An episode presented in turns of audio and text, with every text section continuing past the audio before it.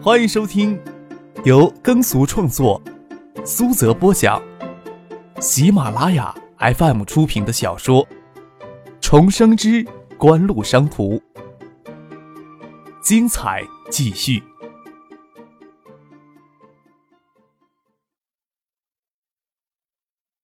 第一百八十四集。今天元宵节呢，这算什么借口？张克也觉得自己这么说莫名其妙，只听见轻轻的一叹，婉晴的双手缠过来，将自己美丽的身体向自己钟情的男人打开了。婉晴满脸润红，乌发纷乱，都堆在张克的胸前。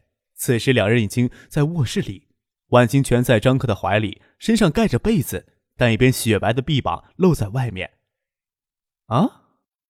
张克讶异问了一声。却最先欣赏婉晴姓氏后慵懒无力的妩媚姿态。许思会跟你说这个啊？女人间有些话题，可不是你们男孩子能够想象的。婉清睁眼看着他，有些羞，却又带着些狡黠的口气说：“许思开始只是三言两语带过，倒是他这次回来，我想听听。他倒是说了详细一些。”却没想到我会窃取他的快乐，果真妙不可言。万青爬起来，打开房间的音响，吉他曲德彪西的《月光》，弹奏流畅而细腻。一曲听完，他走过去将音响关掉。万青问他：“不好听？做那事儿的话，咱俩跟这个音乐合不了拍。”万青嫣然一笑，想抓起被子闪躲开。却让张克将整张被子抽了出去，丢在地毯上。拥睡到凌晨三点，张克起身要去外面找宾馆睡。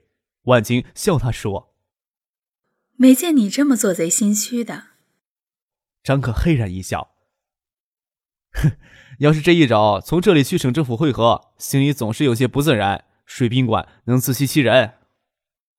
我要是在外面有情人，志同的爷爷奶奶是不会多问的。”婉晴搂着他宽厚的背，脸贴到他的肩膀上。只是想从你这里得到些欢乐。张可感觉到他带来的诱惑力是那么的巨大，心里想着徐学平、周淑慧的默许是一回事儿，但是他们也未必会希望是自己呀。转过身，搂过婉晴诱人的身体。要不咱俩一起去睡宾馆？婉晴咯咯笑了起来。哼。还蒙人说什么红颜知己，临头连自己这关都过不了，算是让你小子给骗了。笑着起来帮张可穿衣服，将这里的房间略微收拾了一下，看不出有过姓氏的痕迹，才一同驱车找了一间宾馆睡下。只说夜间驱车赶到省城，张可想拿自己的身份证登记，婉晴瞪了他一眼，身份证上注明着年龄，他可丢不起这个人。在宾馆拥睡到八点。婉晴慵懒着不肯起床，不过她九点之前就赶到这边的公司。婉晴跟李一江约在九点在省政府会合，她起床洗漱就驾车直接往省政府而去。婉晴还要再去公寓收拾一下。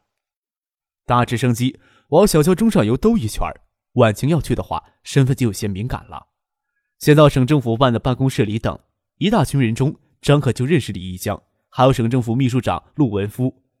徐学平还在他的办公室里。张克上次见到陆文夫，他还只是省政府的副秘书长，再混混，他就成了省领导了。陆文夫对张克的印象也是一般，没有特别深的接触，只是认识。他看到张克也跟着下去，有些吃惊，悄声问李一江，才知道是徐学平的意思，心里思量不透，倒不会表现得太冷漠。其他人，省林业系统的头头脑脑，张克一概都不认识。他打算蒙混成省政府的普通工作人员，也不方便直接介绍。听着他们谈话，张克才知道那个五十多岁秃顶的中年人是林业厅的厅长刘华山。他穿着中山装，人很清瘦，完全不像他身边那帮林业厅的官员肥头大耳。那些人大都穿着夹克，能看得出是很不错的夹克，只是他们特意的将领口绣着的标识去掉，也看不到是什么牌子的衣服。大概作为官员，直接穿鳄鱼之类的夹克会特别碍眼吧。人都到齐了吧？徐秀波还没有闲下来呀？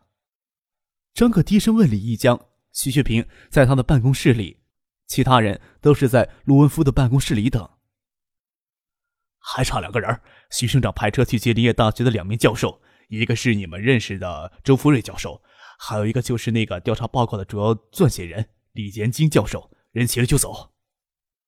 张克心里想：徐学平这次可没打算给林业系统的人留情面呀。想必林业厅的人都知道这次下去要看什么，他们都是一副惴惴不安的样子。这盖子总归会有人帮他们来揭开。林业大学的周富瑞、李延金很快就赶到了。张克到外面先拦住他们，免得周富瑞在林业厅的人面前说出问题是他揭发的，就怕林业厅的那伙人今天挨了训，以后要给他小鞋穿。从上空往下看，问题显得尤为严重。给砍伐一空的丘陵连成一片，给人满目疮痍的痛惜。只有公路两侧补种上树苗，不过掩国人之耳目而已。徐学平在直升机上就忍不住发了脾气。手里拿着林业厅今年送省政府的报告，脸气得通红，手指颤了颤，猛地砸到刘华东的脚下。呃，你们林业局是干什么吃饭的？这上面的数据是怎么来的？刘华东脸色惨白，眼下的情形根本不容他解释什么。他或许可以推断说这是前任留下的击毙，总归要有他的责任呀。中午直升飞机飞到凌志红场的上空。刘华东才小心翼翼地问徐学平：“徐社长，咱们要不要去林场看一看？”“不看。”徐学平没有好脸色说：“难道下去听他们胡扯？”连续在空中飞了五个小时，下午两点钟返回省政府。小江中上游沿九个县，其中七个属于东海省，天然林资源破坏的情况尤其的严重。回到省政府。徐学平直接对陆文夫说道：“航拍的袋子让人马上做好，帮我联系一下陶庆书记。”径直回到自己的办公室里，林业厅的那群人都吓慌了手脚。徐学平多严厉的责骂他们，他们都能承担下来。事情往省委书记那里捅，极有可能就是商量人事上的调整。要卸他们的权，哪让他们不慌手脚呀？刘华山拿眼睛示意陆文夫出去说话，陆文夫假装没看见。徐学平铁心要将他的帽子摘掉，帮他周旋，只是自讨没趣。冰冻三尺，非一日之寒。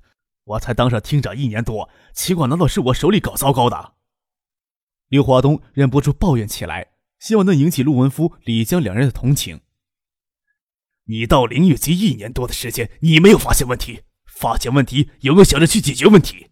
你当上厅长一年多的时间，到底做了哪些是厅长的事儿？徐学平推开门，盛气凌人的盯着刘华山。刘华山一哆嗦，盛气凌人的盯着刘华东。刘华东一哆嗦，脸色惨白。林业厅的其他官员噤若寒蝉。徐学平朝张可点了点头，又对李一江说：“你把林业大学的两名教授请到办公室来。”张可跟徐学平先到他的办公室，听到他忍不住的唉声叹气。桌上只放着林业大学几名教师私下里联合写出来的调查报告。林业厅的报告在直升飞机上就让他丢到刘华山的脚下了。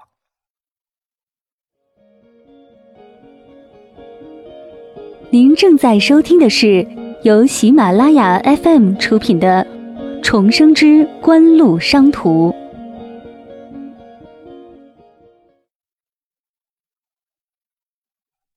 李江领着周富瑞、李延京进来，徐月平神情凝重地说：“情况可能比想象中的更为严重。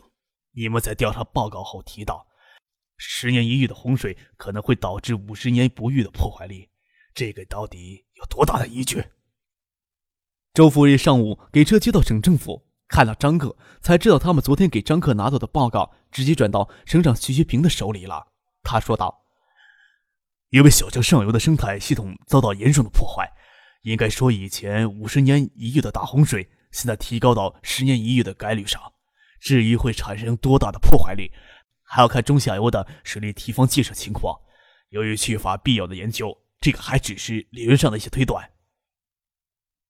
现在看来，小江的水利堤防也是让人担心的一块呀。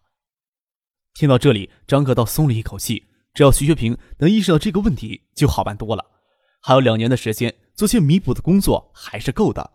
只听徐学平继续对周富瑞他们说：“林业大学可不可以抽一些人手出来，把这份报告补充完成呀？经费方面由省政府直接划拨，有什么需要也直接找省政府开口。”张克没有在省政府多逗留，他离开省政府，徐学平让陆文芬召集省政府林业工作紧急会议。不晓得徐学平今天能不能抽出空来，他都不能离开省城。他和徐学平谈素风铃的事情。张克骑车赶到海域公司，径直到婉晴的办公室。婉晴面试昨天就上岗的工作助理张婷，在秘书间的位置上，正拿电脑检索资料。里面没有看到婉晴的人影，倒是看到办公桌上放着一盒蛋挞。陡然想起中午饭还没有吃，拿起来就吃。啊！婉晴走进来，看着张克狼吞虎咽的吃蛋挞，走过去要抢下来。我刚买来给芷彤吃的。张克赶忙又拿起一个塞进嘴里，含糊的说：“我中午都没有吃饭了，你可怜可怜我吧。”婉晴扑哧一笑，盒里蛋挞八个，只有剩下一个了。他出洗水间，看见张克走进他办公室，没想到转眼间的功夫就让他干掉了七个蛋挞。走过去帮他倒了杯水。你也不怕噎着？不怕不怕，就怕是你买来毒耗子的。想想你不可能这么饿去，就先吃上了。张克接过婉晴帮他倒了温水，张克接过婉晴帮他倒的温水，还真有些噎，忙喝下两大口水，顺顺食道，才好受一些。今天看到的情况怎么样？婉晴拉过椅子，坐到张克的对面，比想象中的更严重，内气混账。在公路与沿江能看到的荒山，还补种了一些树苗，中间看不到的地方，连着大片都荒着。上游的天然林，十存其三都成问题。这么严重，省里会采取什么措施？正在召集紧急会议呢，有什么措施还不清楚。张天一天倒是检索了一些有关磷脂一体化的资料。张可在婉晴的办公室里看了一会儿资料，就与婉晴到西市糕点房买了蛋挞，回了新梅院。徐学平一直到夜里十一点才回家，一回家就将张克叫到书房里去。下午省里召开紧急工作会议，刘华山当即停职。由省委的一名副秘书长站代厅长，负责省林业系统的整顿。那名副秘书长早年在林业系统工作过相当长的时间后调进省委。虽然下决定立即停止天然林的开发，但是全省的企业有近一万名的林业工人也即将面临停业下岗的问题，这是相当头疼的问题。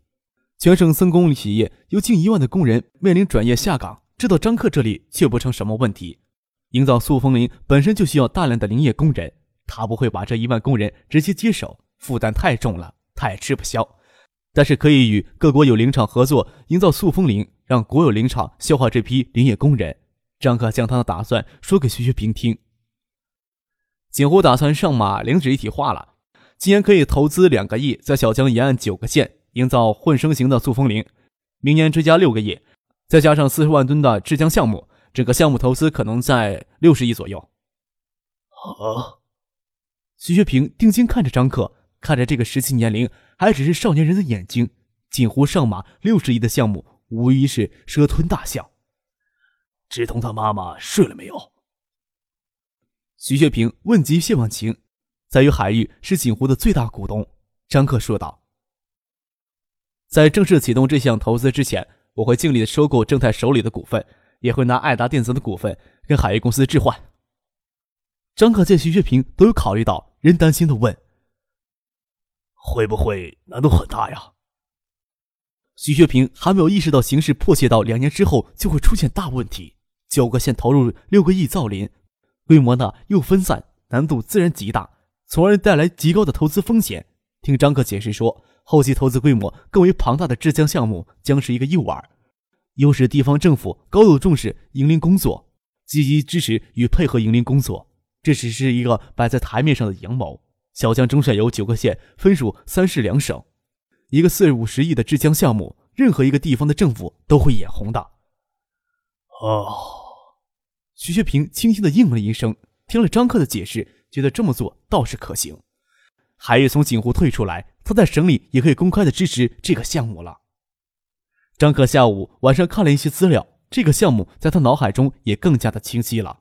在书房里与徐学平聊了很久，等吃过晚先起来给他们煮的汤圆之后才去睡的觉。在计划正式启动之前，首先要解决正泰集团的问题。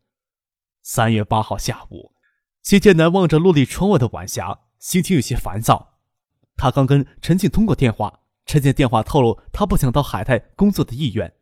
即使他父亲陈江善投资海泰，他也不想到海泰来工作。谢建南也不希望两个人在一起工作，以后都没办法拿工作应酬当借口出去玩。只是陈进前后的态度有所转变。当时陈江善决定入股海泰，可是拿他女儿陈静到海泰任职为条件的，这给谢建南心里留下了一丝阴影，却想不透哪里出了变故。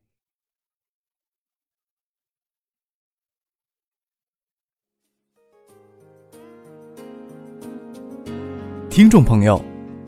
本集播讲完毕，感谢您的收听。